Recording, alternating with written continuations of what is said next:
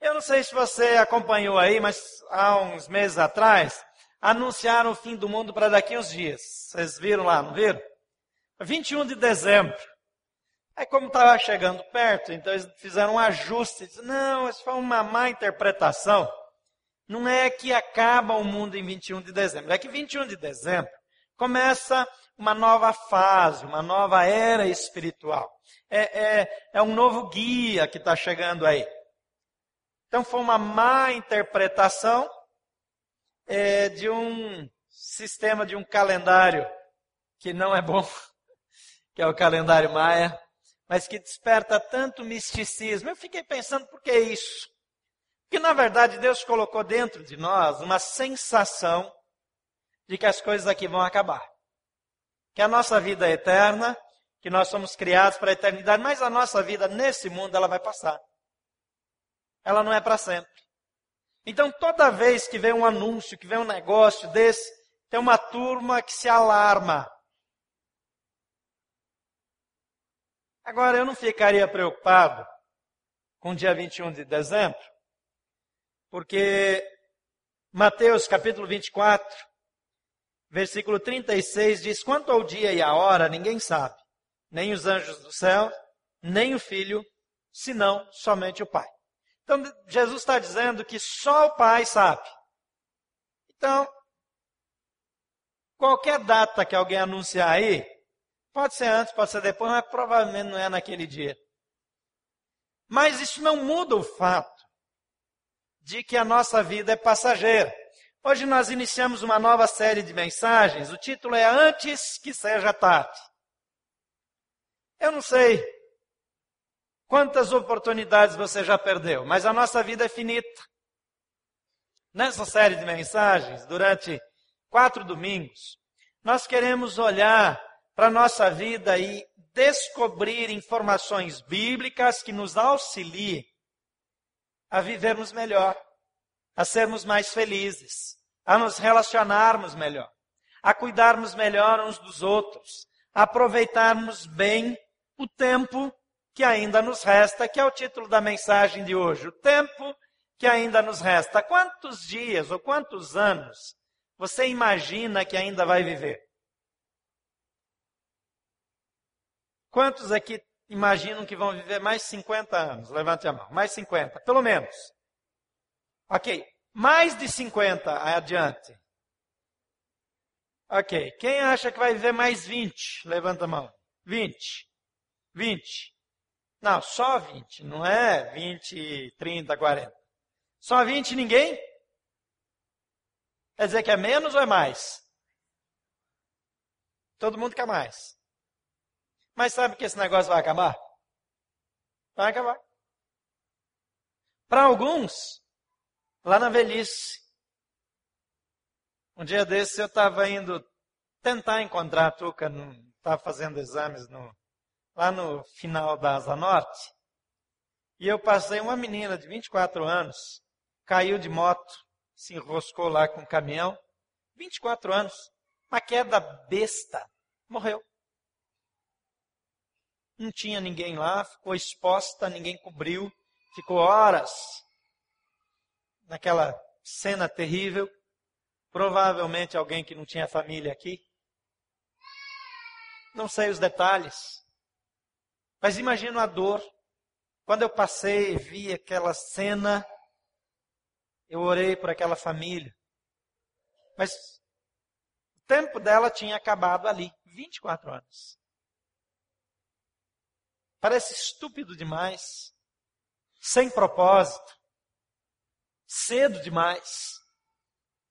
Mas não sabemos quanto tempo nós ainda temos. Um dos versículos que eu sempre lembro é do Evangelho de João, capítulo 9, versículo 4. Ele diz: Enquanto é dia, precisamos realizar a obra daquele que me enviou. A noite se aproxima quando ninguém pode trabalhar. Vai chegar uma hora que não dá mais tempo. Vai chegar uma hora que não se atende mais, que não se resolve mais o problema. Quem já mandou flores para o sepultamento de alguém ou já levou flores no cemitério? Levanta a mão. Que efeito essas flores tiveram na vida do morto? Nenhuma. Talvez uma demonstração de carinho para quem ficou. É importante, é um gesto de amor, de carinho. Agora, essas flores em vida. Aliás, é o título de uma música que me abençoa demais, do Paulo César Baruch, Flores em Vida. Aquilo que eu posso fazer por alguém, enquanto a pessoa vive, eu não sei se eu terei segunda oportunidade por minha causa ou por causa dela. Eu não sei quando encontrarei essa pessoa de novo, nem se encontrarei. Eu não sei quanto tempo eu tenho com a minha família, com a esposa, com o marido, com os filhos. A Tuca falou dos que se casam. Às vezes os filhos morrem. Eu não quero ser negativo demais, mas a Bíblia diz que a nossa vida aqui, ela é como um vapor. Ah. Ela passa. E passa rapidamente. Passa tão depressa que nós não vemos. O tempo que nos resta deveria ser bem aproveitado antes que seja tarde. Eu gostaria de apresentar hoje algumas orientações bíblicas para o bom aproveitamento do tempo que nos resta. Deus tem um tempo especial para você e um tempo especial para mim. Deus tem planos de amor para você e planos de amor para mim. Agora, eu preciso tomar decisões importantes. A primeira dica que eu quero dar é a seguinte: desfrute o que a vida tem de melhor. Desfrute o que a vida tem de melhor. Talvez você tenha um esboço aí, você pode anotar. Depois você pode usar durante a semana para lembrar. Por que, é que eu estou dizendo desfrute o que a vida tem de melhor? Quando eu estou dizendo, olha, pensa bem, a vida é curta. Algumas pessoas acham que porque a vida verdadeira acontece depois da morte, a vida aqui tem que ser ralada. Tem que ser difícil. E quanto mais miserável for, melhor vai ser do outro lado. Você conhece alguém que pensa assim? Quase todo mundo conhece alguém que pensa desse jeito. Que quem sofreu muito aqui, depois vai viver bem. E quem viveu muito bem aqui, depois vai se dar mal. Parece justo, né? Aos olhos humanos pode até parecer. Mas a Bíblia diz que Jesus veio a esse mundo para que eu e você pudéssemos ter uma vida tranquila e agradável.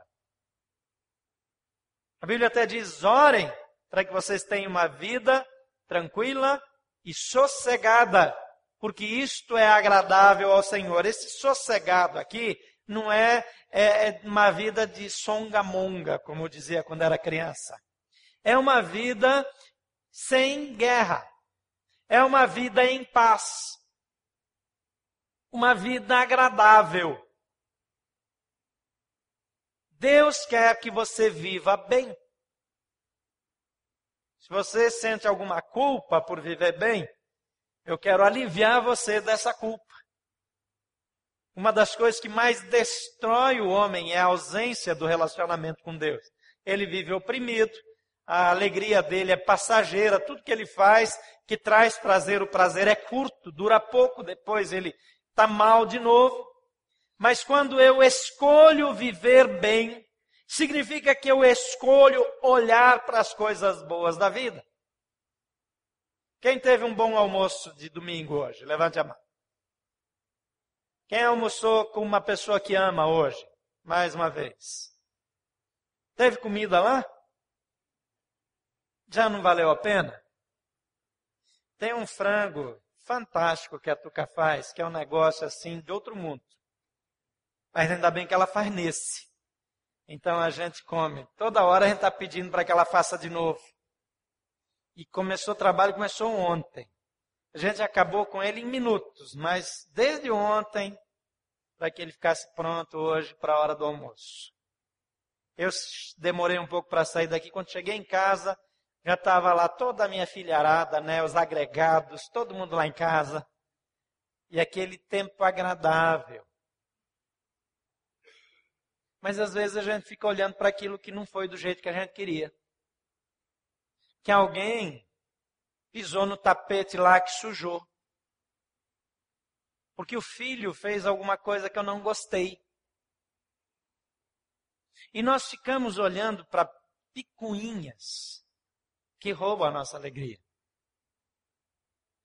Ao invés de nós focarmos no bom, focamos no ruim. Ao invés de focarmos naquilo que nos abençoa, focamos naquilo que falta. Então, viver bem, escolher viver feliz, é uma decisão.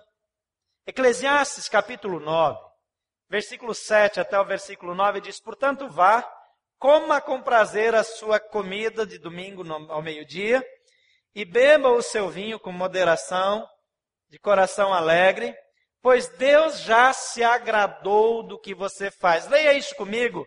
Pois Deus já se agradou do que você faz. Diga comigo, Deus tem prazer em mim. Deus ama você.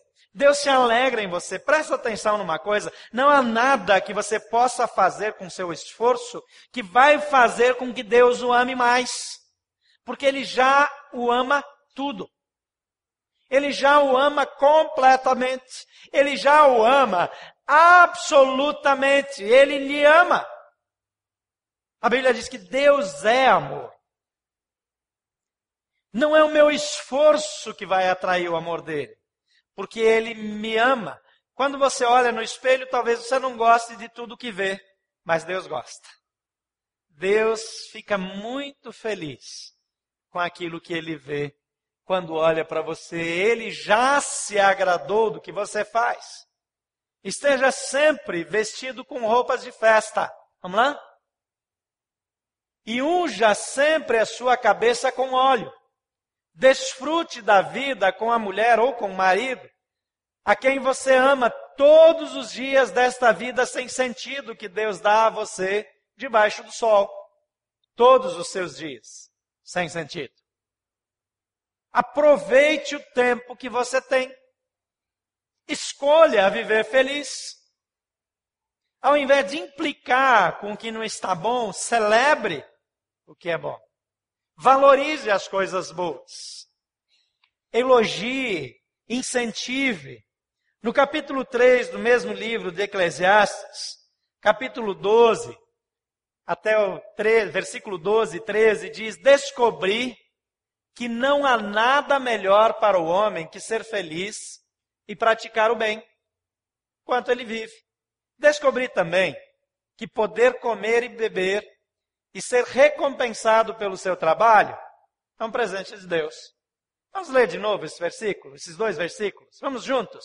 Descobri que não há nada melhor para o homem do que ser feliz e praticar o bem enquanto vive. Descobri também que poder comer, beber e ser recompensado pelo seu trabalho é um presente de Deus. Às vezes nós somos tão exigentes, mas se você não está com dor agora, é um presente de Deus. Se você está bem alimentado, se você pode sair daqui, passar, comer uma pizza, não recomendo picanha essa hora da noite, mas se pelo menos você pode voltar para casa e juntar alguma coisa, o saldo do almoço, e fazer isso em família, em casa, com amor. Se você tem uma casa para voltar, se você tem um trabalho, se você tem um salário, se você pode comer, se vestir, é bênção de Deus. Deus te dá porque Ele te ama. Deus te dá porque Ele escolheu te dar. Em Eclesiastes capítulo 11, versículo 9, diz assim: Alegre-se, jovem, na sua mocidade. Seja feliz o seu coração nos dias da sua juventude. Siga por onde o seu coração mandar, até onde a sua vista alcançar. Mas saiba que por todas essas coisas Deus o trará ao julgamento. Às vezes nós somos tão presos. Às vezes nos falta ousadia. Você tem uma vontade de sair do país, de passar um tempo fora, de fazer um curso, de ter uma experiência diferente. E você se prende por medo, por insegurança. O escritor está dizendo: vai em frente. Só não esqueça que de tudo que você fizer, você vai prestar contas a Deus. Tenha coragem. seja ousado. Decidiu mudar de curso, decidiu entrar numa profissão que aos olhos dos homens não é tão promissora e vai exigir de você muita criatividade, muito investimento, vá em frente. Invista em você. Desenvolva-se, seja ousado. Só não seja irresponsável. Porque você vai prestar contas de cada passo, de cada atitude. Então, decida desfrutar as coisas boas da vida. Pode viajar, viaje. Pode tirar férias boas num lugar diferente cada ano, faça isso. Não pode? Tire férias em casa. Pode levar a família para jantar leve no melhor restaurante da cidade. Não dá para ir no melhor restaurante da cidade? Vai lá no Dog da Sete. Mas senta no banco da praça, come um pastel e toma uma Coca-Cola, mas faça com alegria.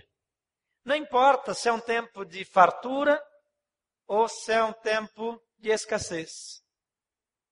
Escolha viver feliz. Em segundo lugar, busque excelência em tudo o que você fizer. Busque excelência em tudo. Se vai fazer, faz direito. Faça com dedicação. Faça o melhor. Seja dedicado. Vai praticar um esporte, dedique-se. Vai fazer o almoço de domingo, faz com capricho. Vai fazer uma comidinha de segunda-feira. Não faz o trivial só. Capricha, pega um temperinho novo. Faz algo diferente. Arruma a mesa bonitinha. Bota um vasinho com flores na mesa. Pode ser aquele arrozinho com feijão e um bife. Ou até uma carnezinha moída lá. Mas tudo bem bonito, bem arrumadinho. A dedicação não depende de dinheiro. A excelência nas coisas que a gente faz é uma decisão pessoal. Em Eclesiastes capítulo 9, no versículo 10 diz o que as suas mãos tiverem que fazer, que o façam com toda a sua força. Pois na sepultura para onde você vai, não há atividade, nem planejamento, não há conhecimento, nem sabedoria. Se é estudante, seja o melhor. Você está cuidando de alguém, cuide do jeito certo. Você vai sair com alguém, vai sair para um jantar romântico, escolha a melhor roupa, o melhor perfume. Você vai levar a pessoa para jantar, faz o melhor que você puder. Não pode levar para jantar fora, vai cozinhar, descobre aí. Hoje em dia tem receita na internet para tudo, é só seguir. Se já foi alfabetizado, sabe cozinhar. Esforço, capricho, dedicação. A gente pode melhorar. A gente pode fazer, fazer com carinho, com dedicação. Em Colossenses, capítulo 3, versículo 22 a 24, tem um conselho que originalmente foi dado para os escravos. Eu sei que você não sabe como é que é ser escravo. Nós não somos escravos, nunca fomos. Mas o escravo ele não tinha direito a nada. Ele apanhava. Se o dono quisesse, podia espancá-lo, podia prendê-lo, amarrá-lo num tronco, fazer o que quisesse. Ninguém interferiria por ele. Mas naquela época em que haviam escravos, olha o conselho que é dado para o escravo. Vós servos, obedecei em tudo aos vossos senhores segundo a carne, não servindo somente à vista como para agradar aos homens, mas em singeleza de coração temendo ao Senhor. E tudo quanto fizerdes, fazei-o de coração, como ao Senhor e não a homens, sabendo que do Senhor recebereis como recompensa a herança. Servi a Cristo Senhor. Ele está dizendo: Deus vai fazer justiça. Deus vai recompensar. E se tiver que punir, vai punir o seu agressor. Deus vai tomar conta. Mas faça, a despeito das circunstâncias, o seu melhor. Eu não sei se você já teve a experiência de comer num restaurante sujo. Quando eu e tu éramos recém-casados, nós fizemos uma viagem mais longa da nossa vida na época de ônibus para o Mato Grosso. E ele parava em cada lugar na estrada. E de vez em quando entrava gente com galinha no saco, com leitãozinho assim, amarrado, com os pezinhos amarrados, gritando. Paravam na beira da estrada para comprar Coca-Cola num saco plástico. Aí depois mordiam a pontinha assim para ficar bebendo Coca-Cola dentro do ônibus. A gente nunca tinha visto nada daquilo, nós estávamos mais ou menos em choque. E nós paramos na beira da estrada para almoçar. A Tuca, né, em vez de se comportar bem, ela não tinha ouvido essa pregação ainda, em vez de olhar que finalmente tinha alguma coisa para comer, ela foi pegar o garfo e a faca assim, e colocar a ponta em cima e segurar por baixo assim. E daquilo escorregava da gordura que tinha em volta. Isso é focar na escassez. Eu estava com tanta fome que eu estava focado na abundância do buffet. Mas cá para nós, quando você entra num lugar assim, coisa mal feita, mal limpa, com sujeira, com mosca, morta na comida. Fazer com excelência é uma decisão que muda a minha vida. Se eu sou voluntário no ministério, eu vou fazer o melhor.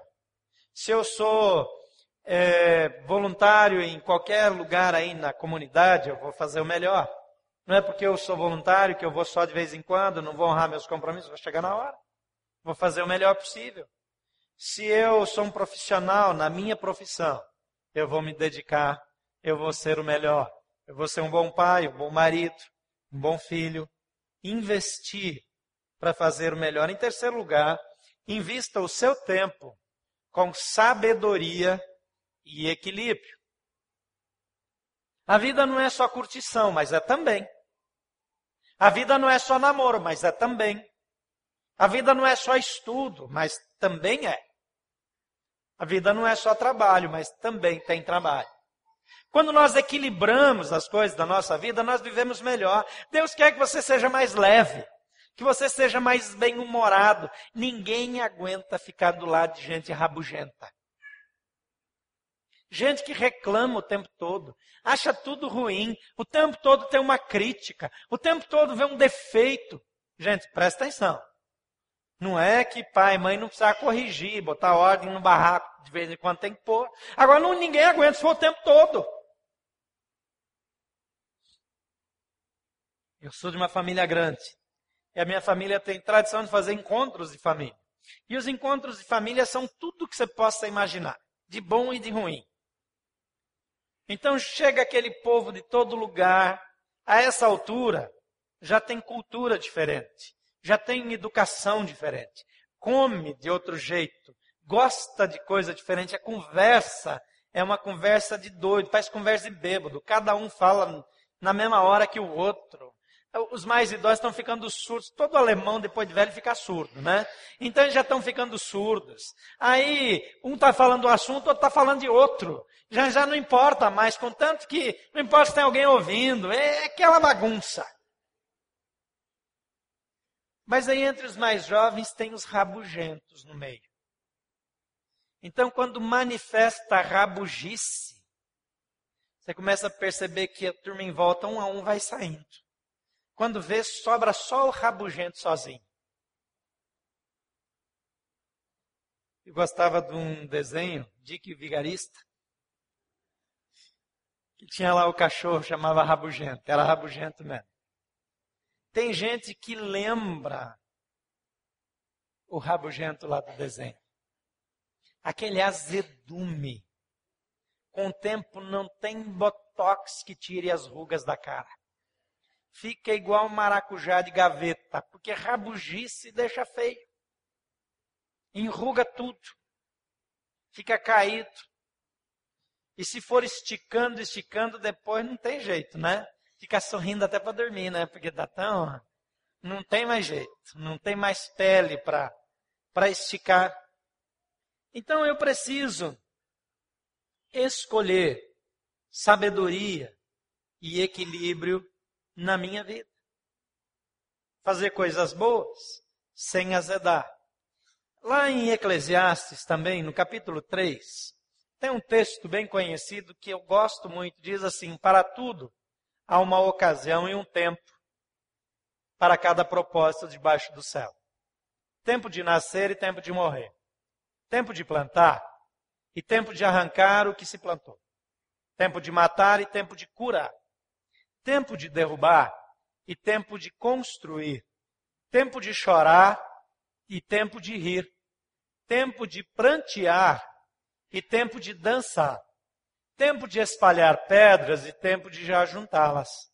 Tempo de abraçar e tempo de se conter. Tempo de procurar e tempo de desistir. Tempo de guardar e tempo de lançar fora. Tempo de rasgar e tempo de costurar.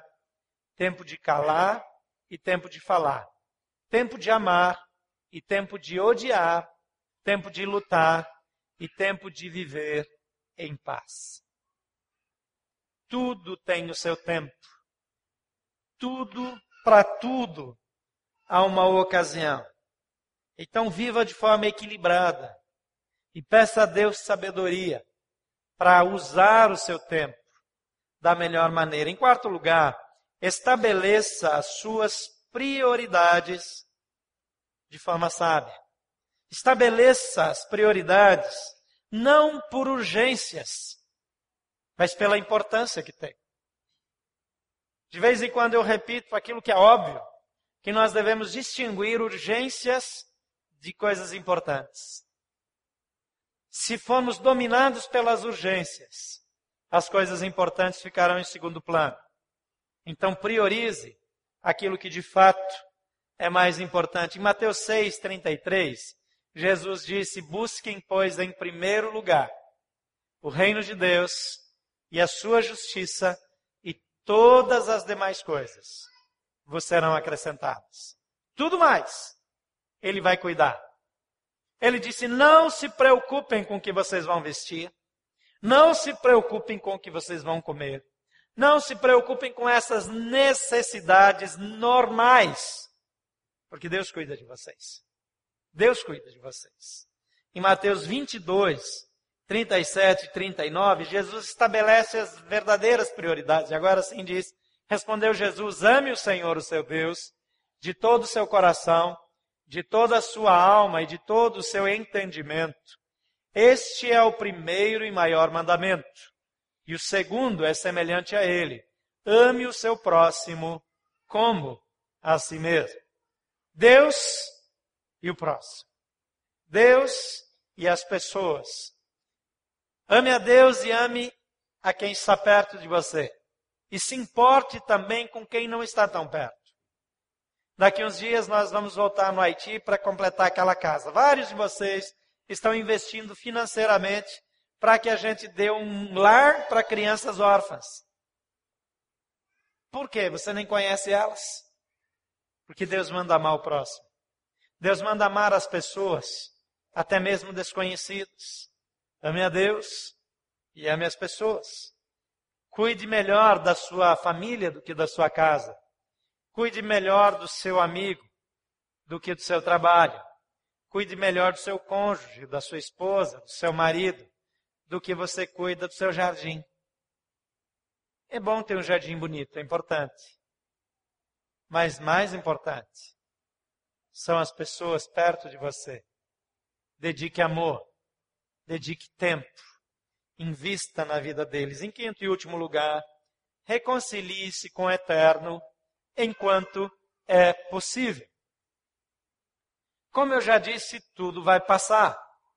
Uma pessoa amada pode morrer, um amigo pode desaparecer.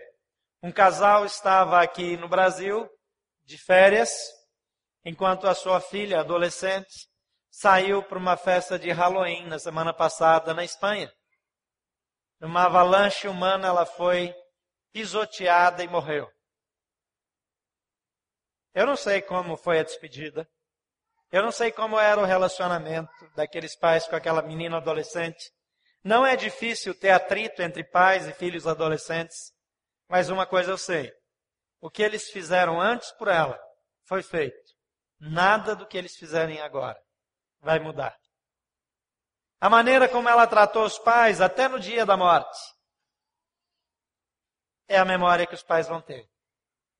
Não tem mais nada que possa ser feito. O tempo passou. Assim é o nosso relacionamento com Deus. A Bíblia diz que Deus nos ama, que Ele se importa conosco, mas Ele determinou um tempo. Por isso, siga o conselho de Provérbios, capítulo 3, versículo 6, que diz: Reconheça o Senhor em todos os seus caminhos e Ele endireitará as suas veredas. Quer viver bem? Quer ter uma vida reta? Quer ter uma vida agradável? Quer ter uma vida com menos problemas? Reconheça o Senhor nos seus caminhos. Ou seja, obedeça ao Senhor. Lembre-se que Ele está perto. Em Eclesiastes 12, cap capítulo 12, versículo 1, diz: Lembre-se do seu Criador nos dias da sua juventude, antes que venham os dias maus ou difíceis, e antes que se aproximem os anos em que você dirá: Não tenho satisfação neles. Vai chegar um tempo que a sua saúde não vai mais ser a mesma. Mesmo que você viva muitos anos, vai chegar um tempo que você não vai mais sentir o mesmo sabor dos alimentos, que você não vai mais ouvir as coisas como você ouve hoje, que você não vai mais curtir os sons que você consegue curtir hoje, porque não vai mais definir tão bem. Vai chegar o dia que você não vai enxergar tão bem. E você vai ter perdido oportunidades na vida se não viver num relacionamento próximo com Deus nesses dias que você tem. Isaías 55, versículo 6 diz: Busquem o Senhor enquanto se pode achá-lo. Clamem por ele enquanto ele está perto. A boa notícia é que ele está aqui hoje. Jesus disse: Eu vou estar com vocês todas as vezes que vocês se reunirem em meu nome. Talvez você não esteja nem aí para isso. Talvez você esteja aqui distraído, com a mente longe, vagueando, é, pensando em outras coisas. Mas Jesus está aqui. E Ele tem interesse em abençoar a sua vida, em cuidar de você, em ajudá-lo na sua caminhada, em ajudá-lo na sua vida, no seu casamento, no seu namoro. Se você é casado, cuidar dos seus filhos, da sua esposa, do seu marido. Se você é solteiro, cuidar da sua vida de solteiro. Você não precisa casar para ser feliz, nem se separar para ser feliz. Você precisa de Jesus. Jesus é a fonte. O relacionamento com Ele é que muda a nossa história. Mas por causa da nossa natureza humana. A Bíblia chama isso de pecado. Ela diz: os vossos pecados separaram vocês de Deus de maneira que Ele não vos ouça. E a Bíblia diz que todos pecaram e foram destituídos, perderam a comunhão com Deus. Mas em Cristo Jesus, nós podemos ter reconciliação, podemos ter nova vida, podemos experimentar um relacionamento de qualidade com Deus. E é por isso que eu quero desafiar você a fazer isso enquanto ainda resta tempo. Vai chegar uma hora que não dá mais. Chega uma hora que é tarde demais. Mas hoje dá tempo. Jesus diz: Venham a mim. Venham a mim. Todos vocês que estão cansados, sobrecarregados, e eu vou aliviar vocês. A Bíblia diz que quem não crê no Filho de Deus está em condenação. Mas aquele que crê não entrará em julgamento, porque já passou da morte para a vida, já fez a transição, já tem um relacionamento com Deus, e por isso a sua vida já mudou. Não se trata de religião. Se trata de uma decisão pessoal. Por favor, feche os seus olhos.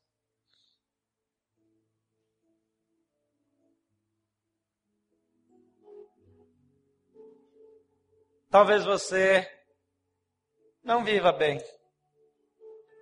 Talvez você tenha tudo o que precisa. mas vive infeliz, reclamando, azedo. A reconciliação com Jesus pode mudar a sua história, pode mudar a sua vida. Andar com Jesus pode trazer um tipo de alegria, um nível de satisfação que independe das circunstâncias. E a Bíblia diz que eu tenho que fazer duas coisas para ter isso. Primeiro, crer que Jesus é o Filho de Deus, que ele veio a esse mundo, que ele morreu numa cruz por mim. Em segundo lugar, aceitá-lo, aceitar o seu perdão, aceitar o seu senhorio, a sua liderança na minha vida. E se você quer fazer isso, a Bíblia diz que você pode fazer. E diz que a todos quantos o receberam, deu-lhes o poder de se tornarem filhos de Deus.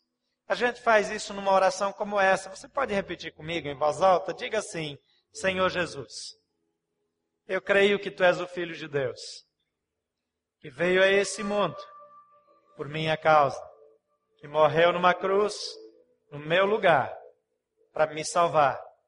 Agora eu peço que o Senhor perdoe os meus pecados, que o Senhor limpe o meu coração, que o Senhor me ensine a viver com sabedoria e aproveitar bem o tempo que me resta, porque eu te aceito como meu Senhor e meu Salvador.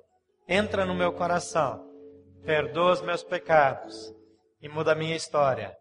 Em nome de Jesus. Amém. Por favor, continue com seus olhos fechados. Eu quero orar por você.